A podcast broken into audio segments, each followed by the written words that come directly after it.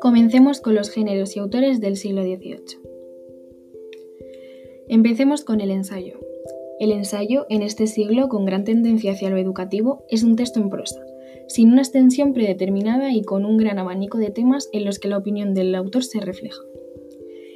Ahora comencemos con los autores más destacados. Jovellanos es el primero. Se dedicó a este género en cuerpo y alma. Su obra por excelencia fue el informe sobre la ley agraria. Su único objetivo durante toda su vida fue reflexionar sobre los problemas de la época.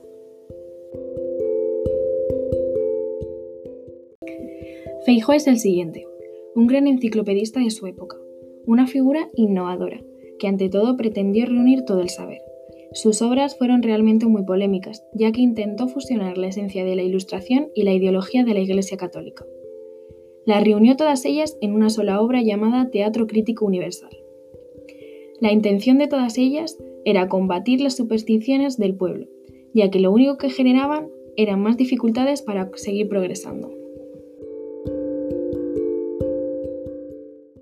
Y el último en este apartado, José Cadalso. Su primera obra se titula Los eruditos a la violeta. En ella critica la supuesta erudición de las clases elevadas, con un disimulado toque de humor.